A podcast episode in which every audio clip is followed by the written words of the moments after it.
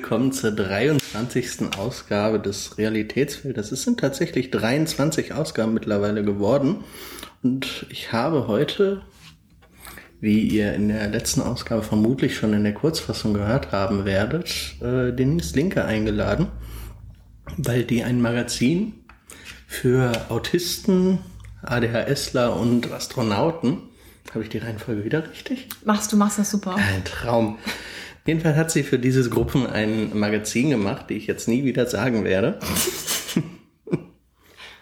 Don't try, don't fail. Und für dieses Magazin sucht sie noch Unterstützer, die es ermöglichen. Deswegen rede ich heute mit ihr. Das finde ich sehr äh, charmant von dir, muss ich sagen. Noch musst du nett zu mir sein, noch habe ich es nicht geschnitten. Fangen wir mit den einfachen Fragen an. Wie zum Teufel bist du auf die Idee gekommen?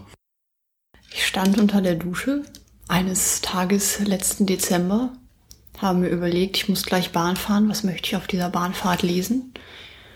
Ich möchte ein Magazin lesen, weil ich wahnsinnig gern Magazine lese. Ich hatte aber keinen Bock, irgendwie was Politisches zu lesen. Ich hatte auch keinen Bock auf eine Frauenzeitschrift. Ich hatte auch keinen Bock auf irgendwie äh, eine Computerzeitschrift, sondern eigentlich wollte ich was über Asperger lesen und hatte da aber nur Bücher zu Hause und habe mich geärgert. Dann habe ich mich eine Viertelstunde geärgert. In dieser Viertelstunde habe ich gegoogelt, äh, nachdem ich fertig geduscht hatte, ob es sowas gibt und habe im englischsprachigen Raum auch extrem viel gefunden und im deutschsprachigen irgendwie nichts. Und das hat mich hart frustriert. Und dann habe ich mir gedacht, warum mache ich das eigentlich denn nicht einfach selber? Weil ich werde garantiert nicht der einzige Mensch auf der Welt sein, der sich irgendwie gedacht hat, hm, sowas würde ich gerne mal lesen. Und wenn ich es doch bin, dann war es wenigstens schön. Äh, Es stellte sich jetzt raus, ich war tatsächlich nicht der einzige Mensch, der das wollte. Aber so ist diese Idee geboren worden unter der Dusche, wie alle äh, großen weltbewegenden Ideen. Andere Leute äh, müssen dafür in die Badewanne steigen, aber die Zeiten sind vermutlich schnelllebiger geworden. Seit ich, als ich das letzte Mal gebadet habe, äh, von dem scheiß Badezusatz einen harten Ausschlag bekommen habe, habe ich davon abgesehen. Dafür kriegst du jetzt statt einem Ausschlag ein Magazin. Ja, wer wusste, dass man gegen Pfirsich-Badezusatz allergisch sein kann? Ich nicht. Autisten, ADHSler und Astronauten, jetzt habe ich es doch noch mal gesagt. Ähm, Du bist sehr tapfer. warum diese, äh, ich sag mal, Dreieinigkeit? Also wie ist die zustande gekommen? Das ist ja nun nicht die gängigste Kombination, außer dass es eine sehr schöne Alliteration ist. Das ist tatsächlich äh, ein Grund gewesen, weil ich, also Autisten und ADHSler stand für mich ziemlich schnell fest, dass ich beides in einem Magazin machen möchte, weil äh, ich viele ADHSler, ADSler kenne, die ähm, ähnliche, ich nenne es mal Symptome aufweisen wie ich. Also die nehmen ihre Welt sehr ähnlich wahr, wie ich meine und Zum Beispiel. ähm, diese, so, so ein Sensory Overload oder so totale Konzentration auf ein Thema, das einen interessiert und ansonsten totale Vogeligkeit, wenn einen was nicht interessiert. Um nur ein paar zu nennen, ähm, da habe ich mich dann sehr verstanden gefühlt und habe mich dann da ein bisschen mit befasst und ja, abgesehen davon, dass es beides Entwicklungsstörungen sind, liegen die halt relativ nah beieinander, werden auch tatsächlich oft zusammen diagnostiziert. Und äh, deswegen war das für mich irgendwie logisch, das zusammen zu machen. Außerdem denke ich ja wirtschaftlich und muss ja äh, darüber nachdenken, wie viele Menschen es überhaupt gibt, die denn so ein Magazin kaufen würden. Aber das war nicht der ausschlaggebende Punkt. Ich glaube, wenn das der ausschlaggebende Punkt gewesen wäre, hätte ich einfach ein Magazin für, weiß ich nicht, alle Menschen gemacht. Ähm, ich mache tatsächlich auch ein Magazin für alle Menschen, gehe aber natürlich davon aus, dass jetzt nicht so sonderlich viele Nicht-Autisten und Nicht-ADHSler das in die Hand nehmen. Wünschen mir aber, dass es tatsächlich einige tun, weil es ja auch eine Art Aufklärungsarbeit sein soll oder wenigstens so eine Möglichkeit ähm, zu erfahren, wie, wie wir so leben, damit äh, diese geilen Vorurteile mal abgebaut werden können. Ich gehe halt relativ offen mit meiner Diagnose um und ich kriege halt so geile Fragen gestellt, dass, äh, die, auf die würde ich im Leben nie kommen, wenn man sie mir nicht schon mal gestellt hätte. Und ich hoffe, dass ich dem irgendwie Abhilfe schaffen kann, dass auch tatsächlich mehr Menschen irgendwann in der Lage sind, einfach offen damit umzugehen, weil sie wissen, dass die anderen Leute, denen sie das erzählen, nicht denken, dass sie dann gleich mit einer Axt niedergemetzelt werden. Und deswegen möchte ich auch neurotypische Menschen ansprechen. Neurotypisch heißt in dem Kontext was? Ja, Menschen, die weder ADHS noch irgendeine Form von Autismus haben, die vielleicht tatsächlich überhaupt nichts haben. Das und halte ich für ein Gerücht. oder wenigstens erfolgreich so tun und es sich erfolgreich einreden, ähm, die die Welt auf jeden Fall anders wahrnehmen, als äh, ich und andere Autisten und ADHSler das tun. Und äh, dann einen Einblick darin bekommen, wie wir die Welt eben wahrnehmen, um vielleicht auch ein bisschen Verständnis zu generieren. Du meintest gerade, du hast äh, das auch zusammengefasst, also nicht maßgeblich nur, um halt äh, genug Leser zusammenzukriegen. Das heißt, du hast ausgerechnet, wie viele Autisten und ADHSler so in Deutschland gibt. Das ist korrekt. Ich musste ja einen Businessplan machen und in einen Businessplan musst du ja reinschreiben, wie groß deine Zielgruppe ist. Und dafür musste ich halt mir die Zahlen angucken, wie viele das jetzt sind. Die Zahlen sind sich sehr uneinig, wie viele es jetzt sind. Aber wenn ich jetzt konservativ schätze, bin ich äh, im deutschsprachigen Raum und Österreich und Schweiz sind natürlich kleiner als Deutschland auf äh, ungefähr eine Million Autisten und ungefähr eine Million ADHSler, ADSler gekommen. Also insgesamt ungefähr zwei Millionen direkt Betroffene. Bei was also sind wenn ich von die den konservativen Zahlen? Also äh, wie viele von 100? Ähm, oh, jetzt fragst du mich was. Äh, ich glaube, für Autisten war das einer von 100 oder einer von 88, irgendwie sowas. Und für ADHSler waren es, ich glaube, vier Prozent der Kinder und dann 40 Prozent der betroffenen Kinder haben es auch noch im Erwachsenenalter. Und die Zahlen gehen bei ADHSlern zum Beispiel tatsächlich so, ähm, dass es irgendwie vier bis sieben Prozent der Kinder sind und von denen vier bis sieben Prozent dann 40 bis 80 Prozent, also eine totale Fantasiezahl, das auch im Erwachsenenalter hat. Und ich habe es halt immer alles ausgerechnet und eine maximale und die minimale Zahl dabei rausbekommen und habe dann am Ende aber die minimalen zusammengerechnet. Das heißt zwischen alles und nichts dann. Ja, genau. Also das sind halt auch echt, da sind dann so riesen, riesen Lücken zwischen. Ähm, aber ich, ich orientiere mich da halt immer am Minimum weil dann kann ich nicht negativ überrascht werden. Und ich denke mir, äh, wenn es irgendwie zwei Millionen Leute im deutschsprachigen Raum sind und ich versuche 5000 Exemplare dieses Magazins zu verkaufen, dann kann das theoretisch funktionieren. Die Tabakindustrie hat schlechtere Quoten. ja, in den USA, ich habe mir natürlich dann auch die Verkaufszahlen in den USA angeguckt, wo es halt solche Magazine gibt, sofern die für mich irgendwie äh, erreichbar waren. Und da hat, da gibt's dann auch immer mehrere. Und die größeren haben dann so eine Auflage von 50.000 Stück. Aber das ist dann auch Autismus und ADHS getrennt, also zusammen wäre es dann quasi 100.000. Mein Ziel ist das es ist dann USA-weit, oder? Ja, genau. Und das, die haben, wir haben halt 82 Millionen Einwohner und die haben 330 oder so oder irgendwie sowas. Ähm, das heißt, ich habe das dann alles ausgerechnet und bin dann irgendwann darauf gekommen, dass mein Ziel eigentlich sein müsste, irgendwann so 22.500 Magazine zu verkaufen, wenn ich dieselbe Reichweite haben möchte in Prozent, die sie in den USA haben. Und in den USA gibt's diese Magazine schon länger und alle viel mehr und ja, da, da gibt's die tatsächlich schon länger. Es gibt's auch äh, in England, in Australien, also im gesamten englischsprachigen Raum gibt es diese Magazine und im deutschsprachigen Raum halt nicht. Im deutschsprachigen Raum gibt es auch Magazine für zum Beispiel ähm, Gehörlose, für Blinde gibt's alles, aber für weder für Autisten noch für ADHSler, da gibt's halt immer nur Vereinszeitschriften, die dann oft sehr bedrückend aussehen und auch von ihrer Thematik eher so ein, so ein Problembehebungsding sind. Gut, wenn man sich die Vereine anguckt, die es in Deutschland gibt, könnte man da eventuell auch einen Zusammenhang zwischen diesen beiden Dingen bemerken, da ja auch äh, die Vereine, die von Autisten selbst ausgehen, eher rar sind. Ja, und äh, oder da habe ich auch kein Magazin Vereine, gefunden. die mal Autisten von sich überhaupt reden lassen. Da habe ich dann auch, also mir ist bei keinem tatsächlichen Autistenverein irgendein Magazin untergekommen. Es kann sein, dass ich es nicht gefunden habe, aber ich glaube, es gibt sowas tatsächlich einfach nicht. Und ich finde das halt einfach traurig, weil ich möchte nichts lesen, wo mir alle zwei Sätze gesagt wird, dass irgendwas mit mir nicht stimmt. Ich möchte auch nicht ein Magazin lesen, das komplett irgendwie für Eltern ausgerichtet ist, in dem ich dann irgendwie toll lesen kann, was ich alles Tolles machen könnte, wenn ich ein Kind mit Autismus oder ADHS hätte, um dieses Kind wahrscheinlich im Zweifelsfall noch komplett zu verstören. Ähm, sondern ich möchte halt Dinge lesen, die mich interessieren. Und ich möchte Dinge produzieren, die sowohl Eltern als auch Fachleute, als auch Betroffene, als auch überhaupt nicht Betroffene interessieren. Und die Astronauten sind dann quasi die, Die neurotypischen neurotypischen, Menschen. Genau. Wie ist eigentlich der Name mit der Nummer zustande gekommen? Also, da wir jetzt den Untertitel erklärt haben, bevor wir den Titel erklärt haben. Ähm, auf die Idee hat mich tatsächlich Oliver Gers gebracht. Das ist der, äh, der Mensch, der das Dummy-Magazin gemacht hat und jetzt gerade zehn Jahre Dummy-Magazin gefeiert hat, glaube ich.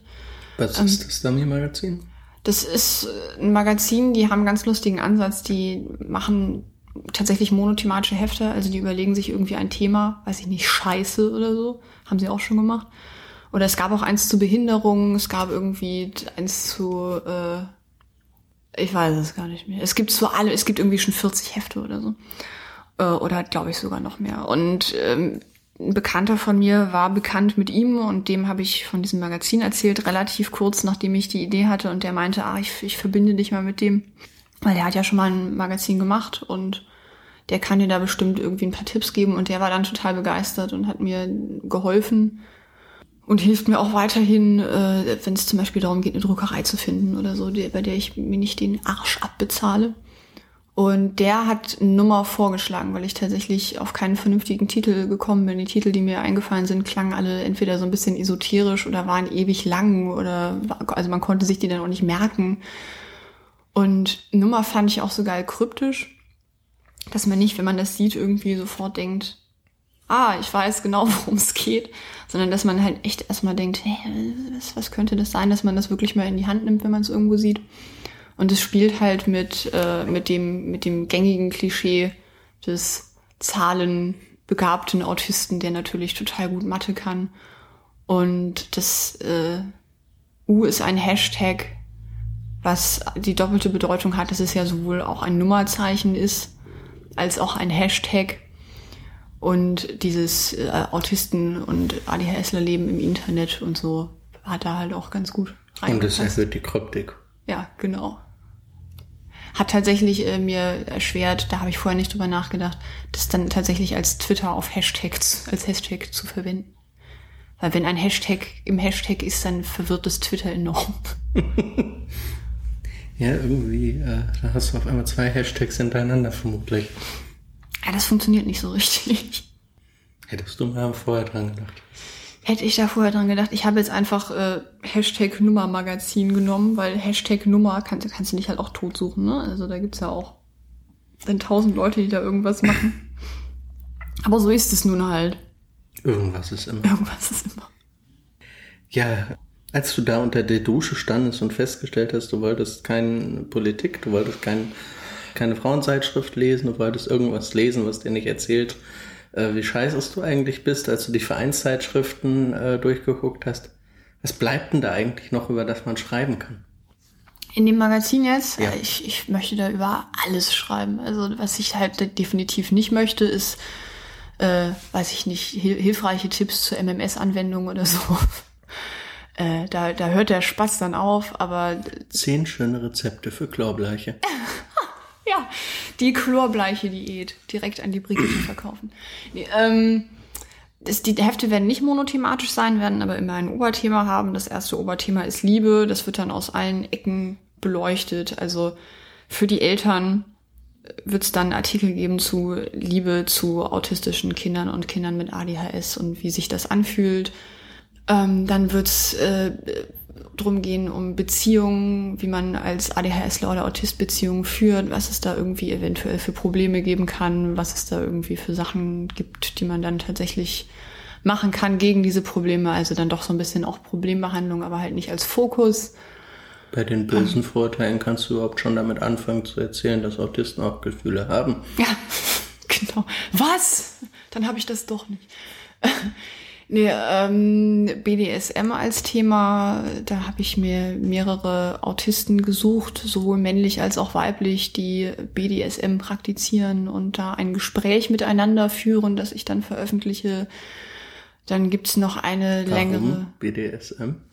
Ich habe mich das auch lange gefragt. Ich habe halt irgendwann festgestellt, dass ich, dass extrem viele der Autisten und ADHSler, die ich kenne, BDSM praktizieren.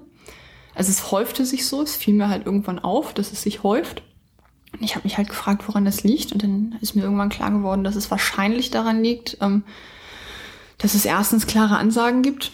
Also jetzt gleich passiert das und das. Das heißt, es passiert nicht einfach irgendwas wie beim normalen Sex so, wo man halt einfach irgendwas macht, sondern man weiß halt vorher tatsächlich, was passiert. Man, man hat eine klare, klar definierte Rolle, in der man sich bewegt und da gibt es klar definierte Regeln für und die Berührungen sind auch nicht äh, leicht, sondern das, die sind halt klar erfassbar, weil es halt eher härtere Berührungen sind. Und ich vermute, ohne da jetzt irgendwie eine professionelle Begründung für zu haben, dass es tatsächlich daran liegt, aber das äh, UKE, ich hoffe, ich habe es diesmal richtig gesagt, gestern im Radio habe ich wieder einen abgesabbelt, weil ich erst UDK gesagt habe. Nee, das UKE in Hamburg macht auch gerade eine Studie zu Sexualität und Autismus. Universitätsklinikum Ecken? Richtig. Ah, ich habe es mir gemerkt. Und äh, ich bin sehr gespannt auf die Ergebnisse da und bin ein bisschen hoffnungsvoll, dass es da vielleicht auch ein bisschen beleuchtet wird. Aber oder sie halt verhageln halt, dir die Ausgabe. ja, ich will halt äh, mich auch an so Themen ranwagen, die vielleicht ein bisschen unkonventioneller sind, weil ansonsten finde ich es halt auch einfach langweilig. Und wer schreibt das Ganze dann? Also äh, schreiben dann da vorrangig Autisten für Autisten oder äh, ist es egal oder hast du da irgendwelche Präferenzen, wer da schreiben soll? Also es ist ja, es ist halt irgendwie keine lustige Vereinszeitschrift, in der die Texte, die Qualität der Texte relativ egal ist, sondern ich lege halt schon Wert darauf, dass es ein hochwertiges Magazin mit qualitativ hochwertigen Texten ist, die man so auch in einem anderen Magazin lesen könnte, also wo die Leute nicht hinterher denken, welcher Horst hat das denn geschrieben. Äh, ich habe festgestellt, dass tatsächlich viele Autisten und ADHSler in der Lage sind, sehr schön zu schreiben. Und man das ja ansonsten auch immer noch redaktionell machen kann. Mir liegt tatsächlich viel dran, dass viele Autisten und ADHSler schreiben, also in, weit in der Mehrzahl und vielleicht auch ein paar neurotypische Menschen, ähm, die dann auch, wenn, wenn sie was beitragen können, was beitragen können. Also die werden da jetzt nicht ausgesperrt, aber es wird natürlich hauptsächlich von äh, Betroffenen für Betroffene sein und ein paar Experten selbstverständlich auch. Also wann immer ich irgendwie einen Experten dazu bekommen kann, der da tatsächlich eine tiefer greifende Ahnung von hat, da irgendwie äh, was Intelligentes Kunst zu tun, freue ich mich natürlich auch. Und Eltern dürfen auch was sagen. So. Also quasi Hauptsache, es redet kein Mist. Genau, Hauptsache, mir, geht's halt echt um den Inhalt. Also, solange da nicht irgendwie totaler Scheiß drin steht. Und mir geht's auch darum, dass da jetzt nicht meine Meinung vertreten wird, sondern dass da eine Meinung vernünftig vertreten wird. Und wenn jemand ein vernünftiges Argument hat, dann darf er das in dieses Magazin schreiben. Und wenn jemand bei der gleichen Sache anderer Meinung ist und auch ein vernünftiges Argument hat, dann darf man auch beides in dieses Magazin schreiben, möglichst nebeneinander, damit sich ein möglichst äh, aufgeklärtes Bild der Sache dann auch ergibt. Also zum Beispiel ein ADHSler nimmt Medikamente und äh, findet das super, ein ADHSler nimmt keine Medikamente und findet das super und beide haben gute Argumente dafür, warum sie etwas tun oder eben nicht. Und ich finde, dann sollte das auch beides irgendwie nebeneinander existieren dürfen und dann kann man damit auch eine Diskussion vielleicht anstoßen. Heißt es, ich muss damit rechnen, eine Themenseite pro und contra Festhaltetherapie zu lesen? Nein. Beruhigend. Du wirst ja auch kein Pro und Contra MMS lesen, sowas. So ein Quatsch mal nicht.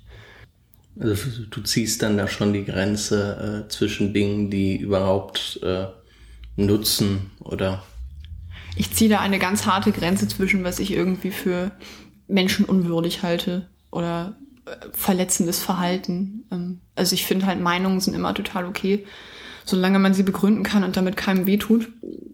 Weil wenn Meinungen halt einfach totaler Quatsch sind, dann äh, ist es in meinen Augen auch keine Meinung mehr und dann hat es auch keinen Platz in einem Magazin. Dann wird es irgendwann dogmatisch. Ja, deswegen habe ich ja auch gesagt, ich möchte das eben an keinen Verlag verkaufen und auch äh, nicht mit Werbung finanzieren, weil ich mich dann abhängig davon mache, dass ich da gewisse Meinungen vielleicht nicht mehr unterbringen kann. Und ich möchte einfach, dass ich da die Meinung unterbringen kann, von denen ich der Meinung bin, dass sie in irgendeiner Form vertretbar sind. Das heißt, wenn du dann auf einmal einen Artikel über Medikamente bei ADHS hättest und direkt daneben macht dann irgendein Pharmakonzern ohne Namen Werbung für sein neuestes Medikament, könnte das doof werden? Das könnte doof werden. Das könnte vor allem mir dann Probleme mit dem äh, Pharmakonzern einbringen, die dann sagen, ja, schön, dass wir hier die, diese Werbeseite teuer gekauft haben und sie direkt daneben geschrieben haben, warum man diese Medikamente nicht nehmen sollte. Auch wir wenn dann, dann daneben steht, auch wenn dann vielleicht daneben steht, warum man sie nehmen sollte, ist das für die, glaube ich, nicht so ideal. Und deswegen will ich mich da auch nicht abhängig machen und möchte halt einfach unabhängig berichten können. Das erinnert mich an die Gazprom-Werbung auf der Themenseite zum Holocaust, die ja, eine größere deutsche Zeitung mal tatsächlich so geschaltet hatte. Das habe ich auch gesehen, das war auch schön. Das war, als ich mal auf dem Castor-Transport war, war da auch ein Haus, das komplett mit Atomkraft und an Dankeschildern zugekleistert war und daneben eine gigantische E.ON-Werbung. Das war so schön. Dem möchte ich halt möglichst entgehen. Das ist durchaus verständlich. Deswegen kostet das Magazin dann vielleicht, weiß ich nicht, ein bisschen mehr als... Äh, als es kosten müsste, um irgendwie nur den Druck und äh, den Versand zu bezahlen. Aber erstens will ich ja die Leute ordentlich bezahlen und zweitens äh, finde ich schon, dass diese Unabhängigkeit einem auch ein bisschen was wert sein kann. Was wird denn so eine Ausgabe kosten? Also ist als, das schon klar? Oder? Mhm. als E-Magazin 4,50 Euro und als Print 7 Euro. Der Unterschied liegt dabei wo? Der Unterschied liegt darin, dass äh, das eine Print ist und das andere nicht. Aber auch. Aber wenn ich das E-Magazin ausdrucke, ist es dann das Printmagazin? Es sieht dann halt nicht so schön aus. Ne? Nee, ähm, es ist auch tatsächlich nicht genau das gleiche. Wer das Printmagazin kauft, bekommt das E-Magazin automatisch eh dazu.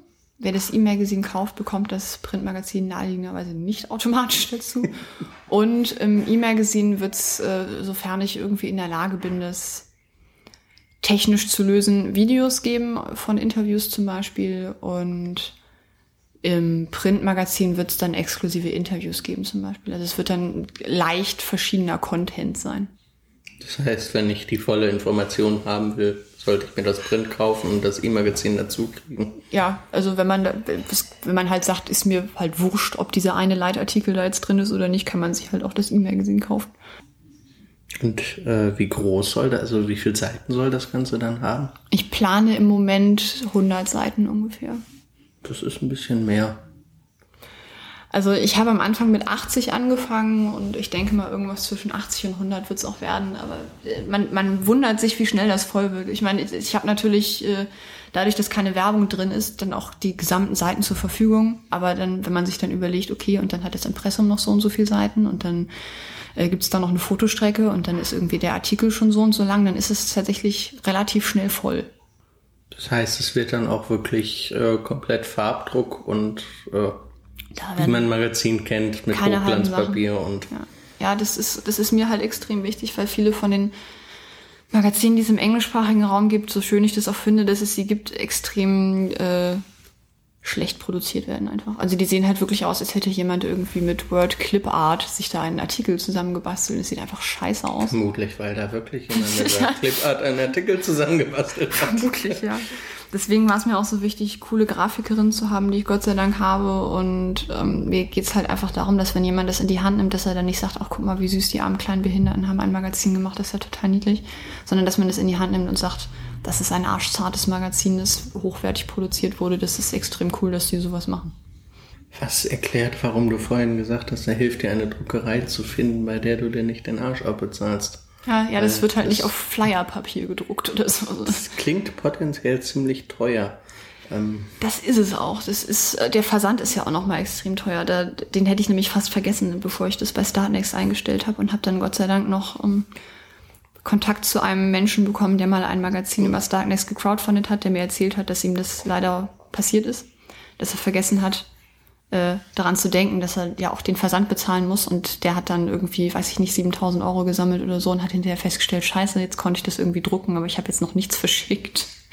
Das ist dann ein bisschen hat er eine schwierig. neue Kampagne für den Versand gestartet? Ich weiß gar nicht, wie der das dann gelöst hat, aber es ist, das Ding ist halt, ähm, das, das ist ja auch kein Brief oder so, das kostet keine 55 Cent, sondern irgendwie 1,45 und dann kommen noch die Umschläge dazu und äh, ich tüte das ja auch alles selber ein. Es ist ja so ein Self-Made-Ding. Das heißt, ich mache das wirklich alles selber. Wenn ich 5000 Exemplare verkaufe, dann tüte ich diese 5000 Exemplare ein, bringe die zur Post und äh, dann mache ich die Post damit sehr glücklich. glaube nicht, dass das der Postladen um die Ecke annehmen wird. Ich glaube das auch nicht. Ich glaube, ich muss das dann schubweise machen. So jeden Tag 100 Stück. Oder du äh, rufst mal bei der Post an und fragst, ob sie auch abholen kommen. Das ist ja wahrscheinlich ganz vernünftig. Äh, tatsächlich ist das gar nicht so einfach. Also es gibt da wohl Unternehmen, die man damit beauftragen kann, das für einen zu machen. Denen gibt man dann den Scheiß und die Adressen und die machen das dann. Aber das kostet dann vermutlich auch nochmal einiges. Noch mehr Geld als der normale Versand kostet. Es gibt da leider keinen Mengenrabatt. Ich habe ja gedacht, wenn man irgendwie 5000 Sachen verschickt, dass es dann irgendwann so ist, dass es günstiger wird. Wird's aber nicht, sondern man muss dann tatsächlich 5000 kleine Päckchen bezahlen und das kostet halt einfach einen Arsch voll Geld. Deswegen brauche ich diese 20.000 Euro. Ja, 5000 mal mal 1,45 plus Umschlag plus das Magazin muss ja auch noch, irgendwas muss ja in die Umschläge rein. Und dann hat noch niemand damit irgendwas verdient. Also ich bin die Letzte, die daran irgendwas verdient. Wenn da irgendwas übrig bleibt, dann wird das erstmal in die Firma weiter investiert, damit es auch eine nächste Ausgabe geben kann. Und wenn ich Glück habe, verdiene ich damit irgendwann mal Geld. Aber mir ist es halt viel wichtiger, dass zum Beispiel die Grafikerinnen, die, die da extrem viel Arbeit investieren, ich meine, das ist halt eine Arsch Arbeit, da irgendwie 100 Seiten zu gestalten. Das macht man nicht mal eben an einem Nachmittag. Und die verdienen an dem Magazin schon wesentlich weniger, als sie es äh, auf dem freien Markt tun würden, wenn sie ein Magazin machen würden. Aber die finden die Idee halt auch total geil. Sind übrigens beide neurotypisch. Gut, ähm, wie viel brauchst du denn insgesamt? Also du meintest jetzt äh, bei Start Next hast du es eingestellt. Wie viel muss zusammenkommen, damit wir am Ende so ein Magazin haben? Ich brauche für eine Ausgabe 20.000 Euro. Äh, so leid mir das tut. Und äh, für zwei Ausgaben bräuchte ich 40.000. Das hätte dann zur Folge, wenn ich 40.000 sammeln würde oder wenigstens äh, ein bisschen über diese 20.000 kommen würde, dass ich schon Geld habe, um die nächste Ausgabe zu finanzieren, weil ja naheliegenderweise jeder, der mir auf Startnext Geld gibt, auch ein Magazin bekommt. Ich also durch den Verkauf dieses Magazins dann wahrscheinlich nicht mehr so wahnsinnig viel Geld verdiene. Und ich dann das Geld, was ich bei dem einnehme, ähm, sowohl für die Produktion dieses Magazins als auch für die der zweiten Ausgabe brauche. Mit dem Verkauf der zweiten Ausgabe könnte ich dann die dritte finanzieren und dann wäre das halt so ein, so ein äh, Schneeballsystem im Prinzip. Nee, also dann würde sich das halt selber tragen, aber ich müsste halt im Prinzip erstmal wenigstens ein bisschen mehr als eine Ausgabe finanziert bekommen und eine wären halt 20.000. Wie viele Leute brauchst du da mindestens? Hast du das mal durchgerechnet? Viele. Also wenn, wenn tatsächlich die 5000 Exemplare verkauft werden würden, dann würde ich, glaube ich, 25.000 sammeln, wenn jeder das für 7 Euro kauft. Ich rechne das nochmal kurz nach. Ich habe ja doch einen Taschenrechner. Aber ich bin der Meinung, so war das. Das geht doch ganz schnell. 7 mal 5000 sind, sind sogar 35.000. Ähm, erfahrungsgemäß äh, sind bei Startnext jetzt aber keine 5000 Leute am Start, die das machen. Obwohl, äh, man hat jetzt noch zwei Monate Zeit, vielleicht passiert es ja tatsächlich und deswegen kann man halt auch so Unterstützerversionen kaufen, wo man dann auch nur das Magazin bekommt oder vielleicht noch ein bisschen was obendrauf. Ähm, aber da geht's halt mehr so um die Geste und mehr so um, ja, ich möchte das wirklich unbedingt und deswegen gebe ich jetzt ein bisschen mehr Geld. Das heißt, man kann dann quasi für die gute Sache spenden, weil man sagt, go, macht, ich will es lesen. Genau, also wenn man halt, je sicherer man gehen möchte, dass dieses Magazin tatsächlich erscheint, desto äh, mehr Geld sollte man halt einfach geben. Wir haben jetzt das Magazin selbst, den Druck, die Gestaltung, Texte, Versand. Klingt, als wären die 20.000 noch relativ sparsam kalkuliert. Das ist sehr sparsam kalkuliert, ja. Und äh, das Niedliche ist, dass die Startnext-Leute äh, mir noch gesagt haben, oh, das ist aber, das ist aber viel Geld. Ja, ich weiß, dass das viel Geld ist, aber ich brauch's halt auch. Also die meisten Magazine, die sich auf Startnext finanzieren, ähm, nehmen tatsächlich wesentlich niedrigere Schwellen.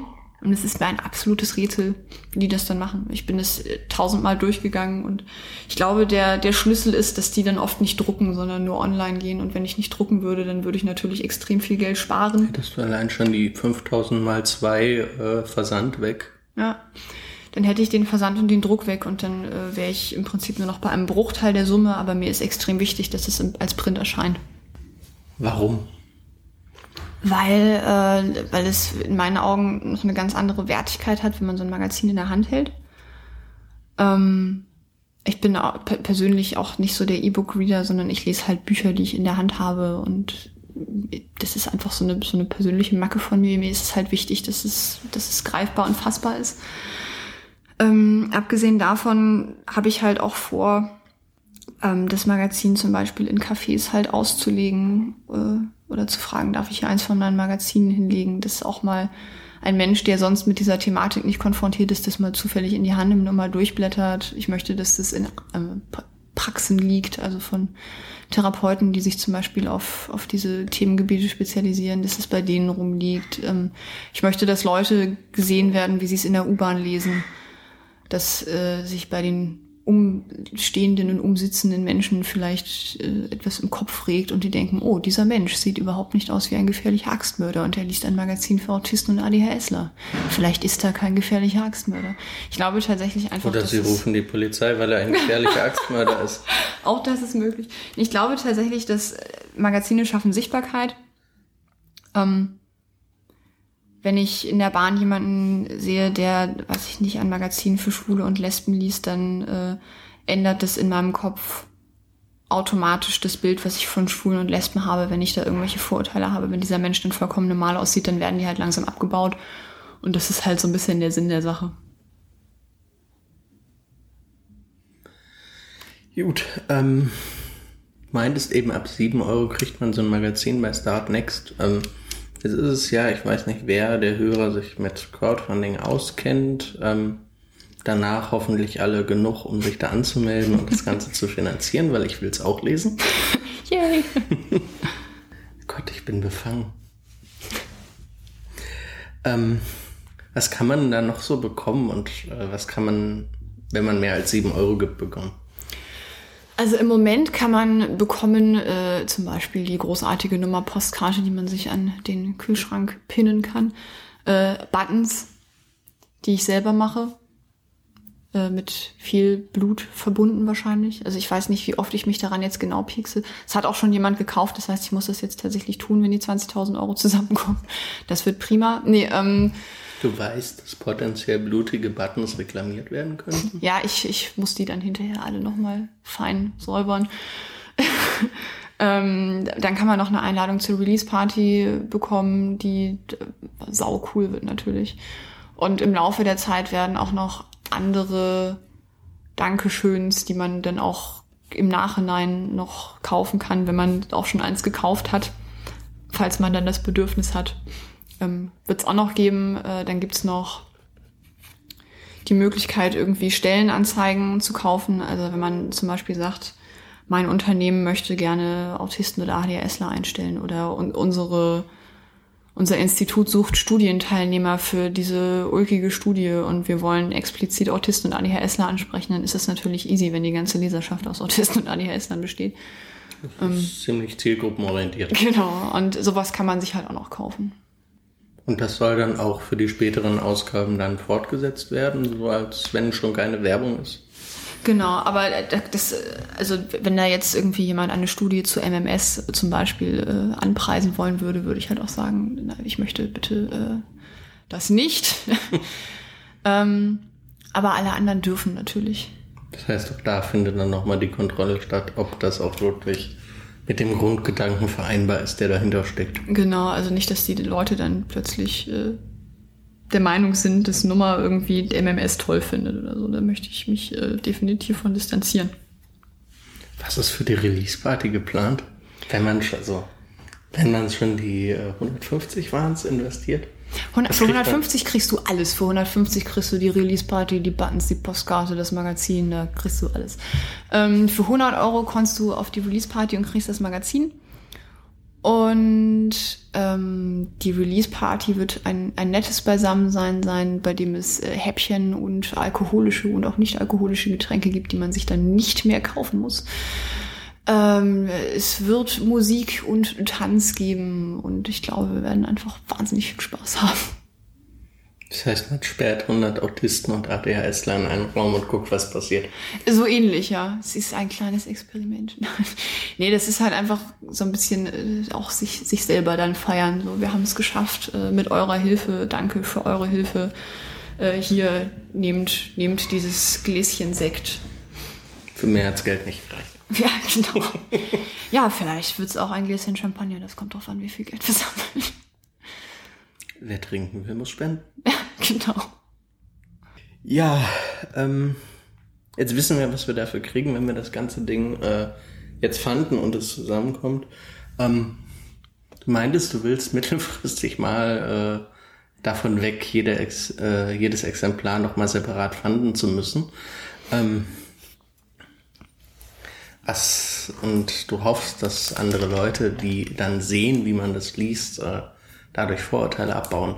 Jetzt äh, ist die Frage, was haben wir alle davon, dass man mich äh, sieht, wie ich das lese? Was habe ich denn davon, wenn ich das lese? Ähm, du hast davon hoffentlich Spaß. also das wäre schlecht, wenn nicht.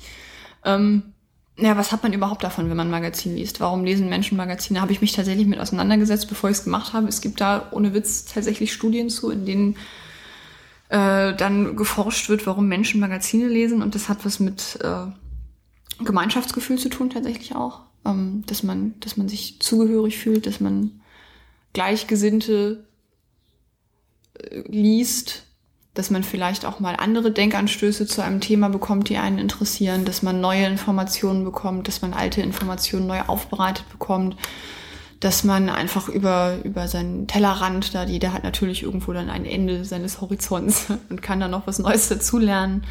Ähm, ich hoffe, dass das Magazin für viele Menschen auch dann eine Art Freund ist vielleicht ein bisschen zu viel gesagt, aber einfach jemand, an den sie sich wenden können, ist, ich möchte zum Beispiel auch unbedingt Kontaktanzeigen drin haben.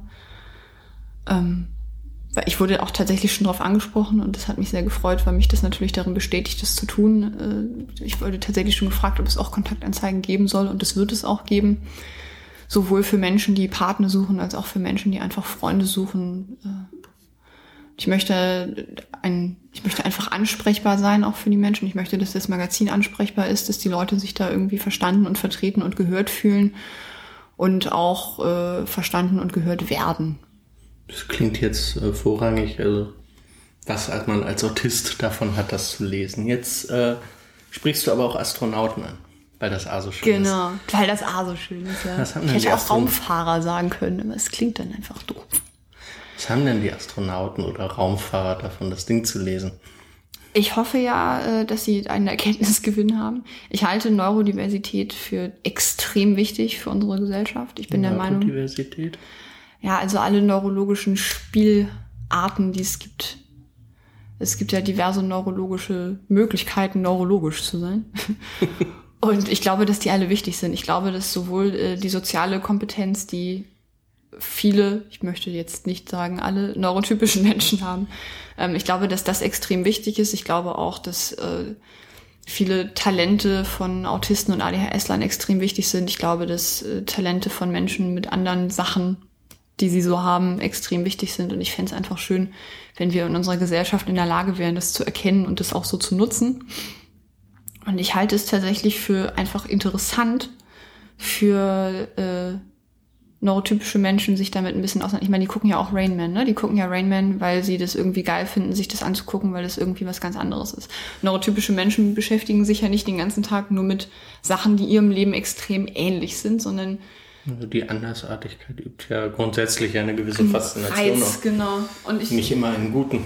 Ja, das, das ist halt, äh, das ist halt mein, mein Problem auch noch im Moment mit der Sache, weil die meisten Leute, die sich dann interessieren, extrem viele Vorurteile haben und ich hoffe, dass sie sich dann auch interessieren, wenn man es irgendwie ein bisschen positiver und lebensfreundlicher aufbereitet und dann tatsächlich etwas daraus lernen und einfach diesen, diesen Blick auf die Welt schätzen lernen. Das heißt, auch für die dann ein Blick, der wegkommt von, oh, guck mal, ein Autist, gib ihm mal einen Euro. Ja, genau. Also weg von diesem Mitleidsding. Ich möchte auf gar keinen Fall auch nur in die Nähe so einer Selbstbemitleidung kommen. Es, es ist mir extrem wichtig, dass, dass wir da nicht rumheulen und sagen, oh, mir geht so schlecht und meine Beziehung ist schwierig, weil ich bin Autist. So, also ich finde es total okay, da irgendwie so ein paar Tipps reinzubauen und äh, gängige Probleme anzusprechen, aber ich finde es extrem wichtig, dass es halt nicht so eine Selbstbemitleidungsnummer wird. Das heißt, sie sollen durchaus da sein, aber halt nicht unbedingt im Vordergrund stehen. Genau. Also ich will halt schon Tipps geben, weil natürlich gibt es irgendwie, es ist ja, es ist ja in jeder Zeitschrift auf dieser Welt so, dass da irgendwelche Tipps drin stehen. Und wenn es in irgendeiner blöden Frauenzeitschrift ein Tipp ist, wie man, weiß ich nicht, Augenringe überschminkt. Also so Tipps sind ja. Man kriegt die Diagnose ja auch nicht, wenn alles tutti läuft. Ja. Es gibt ja nach wie vor das Diagnosekriterium des, Leid des Leidensdrucks. Das ist ja ähm, nicht weg. Es ist ja, irgendwie, irgendwas ist ja immer. Ähm, genau, und da, das sind halt so Sachen, die man dann, also auch ganz kleine Sachen, weiß ich nicht. Äh, ich muss extrem viel U-Bahn und S-Bahn fahren. Ich finde das furchtbar anstrengend. Äh, was, was meint ihr? Da werden dann auch Leser zum Beispiel gefragt, wie geht ihr damit um? Welche, welche Mechanismen habt ihr da gefunden? Oder halt so Beziehungskisten oder sonst irgendwas. Also alles Mögliche, Quasi was man so eine, äh, wie heißt das, so eine Ratgeberecke nur mit äh, Leser helfen Lesern dann, oder? Ja, also es wird nicht so eine richtige Ratgeberecke, es wird keine Rubrik geben, in der dann steht, und jetzt der Ratgeberteil, sondern es wird halt einfach so ein bisschen in die Texte einfließen. Ähm, dass, es, dass es halt nicht wirklich so, so Texte gibt, bei denen man dann anfängt zu weinen, weil man sich denkt, oh Gott, ist das alles schlimm. Jetzt meintest du eben, dass du äh, zum Beispiel schon von Leuten gefragt wurdest, ob es nicht so ein Kontaktanzeigen-Ding geben soll oder ähnliches. Ähm, das heißt, du bekommst, seitdem du angekündigt hast, was zu machen, seitdem du angekündigt hast, das zu machen, bekommst du Feedback. Ja. Au, ah, jetzt habe ich mich gestoßen. Äh, das war auch Feedback, nämlich, dass ich meine Beine nicht richtig unter Kontrolle habe. Ähm, ich bekomme sogar extrem viel Feedback und ich habe wirklich mit, mit, mit allem gerechnet. Also ich habe auch damit gerechnet, dass Leute mich, weiß ich nicht, beschimpfen oder dass Leute mir schreiben und sagen, was für ein Quatsch oder dass äh, Leute mir schreiben und sagen, das sind ausgedachte Krankheiten, was wollen sie damit? Also ich, im Internet, die Leute sind ja gnadenlos weil sie sich ja auch in der Anonymität verstecken können. Und ich habe wirklich mit vielem gerechnet und ich habe so etwas noch nicht erfahren. Ne? Also mir hat noch nie jemand jetzt in dieser Zeit eine E-Mail geschrieben und gesagt, du stinkst nach Pupu. Bist du enttäuscht? nee, ich bin sehr, sehr positiv überrascht, weil ich bekomme tatsächlich täglich E-Mails. Ähm, seit ich das angekündigt habe, bekomme ich täglich E-Mails, ich bekomme Interviewanfragen, ich bekomme einfach E-Mails von Leuten, die mir sagen, wir haben gerade von diesem Magazin gehört und äh, das gibt uns Mut und Hoffnung. Und da kriege ich immer so ein bisschen Pipi in den Augen, weil ich mir denke, mein Gott, wie krass ist das denn? Ähm, also mir schreiben auch wirklich Menschen, die sich, die sich einsam fühlen zum Beispiel oder die, ja, die sich dann da auch von erhoffen, dass, dass ihnen das irgendwie einen Halt gibt oder Hoffnung gibt, dass das geht mir halt schon extrem nah und es passiert häufiger. Ich bekomme sehr viele E-Mails, in denen mir Leute die Hilfe anbieten, äh, Journalisten, Fotografen, Leute, die irgendwas können und sagen, ähm, kann ich irgendwie das Ganze unterstützen. Ich will dafür nicht mal was haben, was natürlich auch total cool ist. Das heißt, die Leute kommen wirklich zu dir, bitte lass mich für dich fotografieren, schreiben, ja, etc. Ja, und äh, wirklich kompetente Menschen. Also jetzt nicht irgendwie Tante Erna, die irgendwie noch eine ihre Wordart übrig hat. genau. Und da irgendwas machen möchte, sondern extrem kompetente Menschen. Gerade hat sich bei mir ein Fotograf gemeldet, der schon für den Rolling Stone fotografiert hat, der schon eine Warner fotografiert hat, der gesagt hat, er möchte gerne für umsonst für dieses Magazin fotografieren. Was, was halt für mich total super ist. Und das äh, beflügelt mich natürlich auch immer. Also jede jede E-Mail, die ich bekomme, die mich darin bestärkt, es zu tun, gibt mir natürlich nochmal einen Energieschub, das auch alles so zu machen. Dann fehlt jetzt nur noch das Geld. Ja, ja, das wäre schön, wenn ich das dann tatsächlich zusammenbekomme. Es ist halt tatsächlich viel Geld, das ist mir auch bewusst, aber ich will ja nicht von einem Menschen 20.000 Euro haben. Ich würde sie nehmen. aber wenn sie mir jetzt einer geben würde, würde ich es auch machen. Ähm, das, das Geile an Startnext ist ja auch, dass wenn man da jetzt sagt, ja, ich möchte da gerne Summe X investieren, dass dieses Geld auch wirklich nur vom Konto abgebucht wird und auf mein äh, Startnext-Konto gebucht wird, wenn ich diese 20.000 Euro zusammenbekomme. Wenn ich diese 20.000 Euro nicht zusammenbekomme, bekomme ich keinen Cent und niemand muss irgendetwas bezahlen. Das heißt, es ist wirklich alles oder nichts. Ja. Wenn ich die 20.000 Euro nicht schaffe, dann gibt es dieses Magazin auch nicht. Dann muss ich mir irgendwas anderes überlegen. Möchtest du die URL nochmal sagen?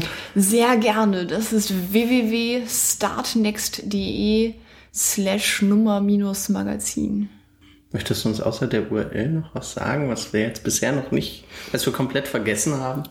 Du hast das super gemacht. Ähm, nö, ich, ich freue mich halt einfach, wenn es zustande kommt. Ich arbeite jetzt schon äh, viel dran. Ich habe auch schon zum Beispiel ein Interview mit Sascha Lobo gemacht. Äh, ich habe auch schon Content, ich habe schon ein paar Artikel, ich habe einen Comic von äh, Fuchskind, die mir auch angeboten hat, da noch weitere Grafiken zu machen zum Beispiel. Und ich glaube einfach, dass das ein extrem geiles, hochwertiges, fantastisches Magazin wird und wünsche mir, dass genug andere Menschen der Meinung sind, dass dem so ist, mir das Vertrauen aussprechen, das auch zu tun und äh, mir ihr Geld geben. Ich komme ja jetzt auch nicht, äh, weiß ich nicht, aus einem komplett fachfremden Bereich, sondern also ich habe halt Politikwissenschaft und Zeitgeschichte studiert, was damit jetzt mal überhaupt nichts zu tun hat. Aber ich habe äh, früher, früher vor dem Krieg, nee, als ich noch klein war, äh, tatsächlich schon angefangen, journalistisch zu arbeiten. Das klingt immer so ein bisschen doof, aber ich habe mit 10, 1999 meinen ersten Artikel verkauft tatsächlich und habe das dann auch ein paar Jahre gemacht. Und Worüber auch, war der Artikel? Da war ich in, in einem äh, Dings, äh, Fünf-Städteheim hieß das. Wir haben eine Klassenfahrt gemacht in der vierten Klasse. Und sie war furchtbar. Also ich habe mich selten in meinem Leben damals so schlecht behandelt gefühlt. Ich habe mich so aufgeregt, wie die die Kinder behandelt haben. Bin nach Hause gekommen, habe gesagt, was für eine Riesensauerei. Mit meinen zehn Jahren so, da muss man was machen. Ähm, ich möchte irgendwie mich da, weiß ich nicht, ich möchte, dass die Politiker da was machen.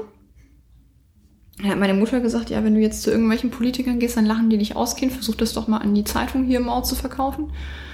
Und dann habe ich das gemacht, dann haben die das gedruckt, dann ist äh, die tatsächliche Regierung äh, der Stadt, die kommunale Regierung, ist hingefahren, hat sich das angeguckt und daraufhin wurde verboten, dort äh, Kinder hinzuschicken von den Schulen aus. Also es hat tatsächlich was bewegt. Dadurch war ich natürlich beflügelt, das weiterzumachen und habe dann im Laufe der nächsten Jahre danach, also bis ich irgendwie, weiß ich nicht, 13 war oder so, noch für die Welt geschrieben und für die Kindernachrichten und für andere überregionale Zeitungen. Das heißt, du hast den Journalismus quasi im Blut. Ja, ich habe da quasi extrem früh mit angefangen, habe dann ein Buch geschrieben, das im Ulstein Verlag erschienen ist äh, und zeitweise auf der Spiegel Bestsellerliste unter den Top 3 war. Dann habe ich erstmal aufgehört. Das, ist, das habe ich geschrieben, als ich 16, nee, 15 waren es erschienen, als ich 16 war, irgendwie so. Oder war ich schon 17? Ich war noch nicht besonders alt. Und dann habe ich erstmal für mein Abi ein bisschen Pause gemacht, ähm, habe nebenbei noch eine Schülerzeitung versucht zu gründen und das ist dann aus Mangel an Interesse meiner Mitschüler versandet. Und äh, habe dann mein Studium gemacht und bin jetzt gerade bei der Frankfurter Allgemeinen Sonntagszeitung und mache da eine Hospitanz, bin demnächst bei Zeit Online und mache da eine Hospitanz, ähm, also veröffentliche da auch und habe also so ein bisschen Background, wie man ein Blatt macht. Also ich weiß, äh, wie das funktioniert, wie man sich hinsetzt und ein Layout macht und so. Das ist mir schon, da bin ich mir im Klaren drüber und ich weiß auch, wie man, wie man ein Magazin oder eine Zeitung aufbaut. Gut. Damit wäre dann jetzt alles gesagt oder habe ich noch was? Ich glaube, jetzt ist alles gesagt, nachdem ich mich jetzt noch selber so gelobt habe. Das macht mich bestimmt total sympathisch. Nee, aber äh, das wäre halt die erste ja Frage. sinnvoll zu wissen, dass du überhaupt halt, weißt, was du tust. Das wäre halt die erste Frage, die ich mir stellen würde. Wenn ich das sehen würde irgendwo im Internet, würde ich halt äh, sagen, das ist eine coole Idee, aber warum macht dieser Mensch das und warum denkt er, er kann das? Weil so ein Magazin zu machen, macht man halt nicht an einer roten Ampel. Und äh, deswegen finde ich das immer ganz wichtig, nochmal ein bisschen was zu mir zu sagen. Gut, dann sage ich danke fürs Gespräch. Sehr gerne. Ach so, meine Grafikerinnen haben übrigens natürlich Grafik studiert, ist ja klar. Aber sind, glaube ich. Also ich bin da jetzt zumindest von ausgegangen. Ich vermute mal, die Hörer auch. Dann bleibt mir nichts anderes, mich als, als mich bei den Hörern für die Aufmerksamkeit zu bedanken. Ja, ebenso. Und danke für das Gespräch. Bitte.